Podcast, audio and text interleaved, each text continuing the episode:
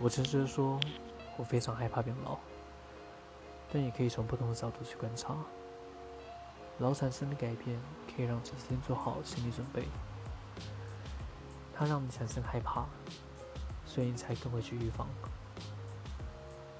我们因为害怕，更懂得保护自己，规划自己的未来，所以才会有所谓的老年生活跟退休计划，不是吗？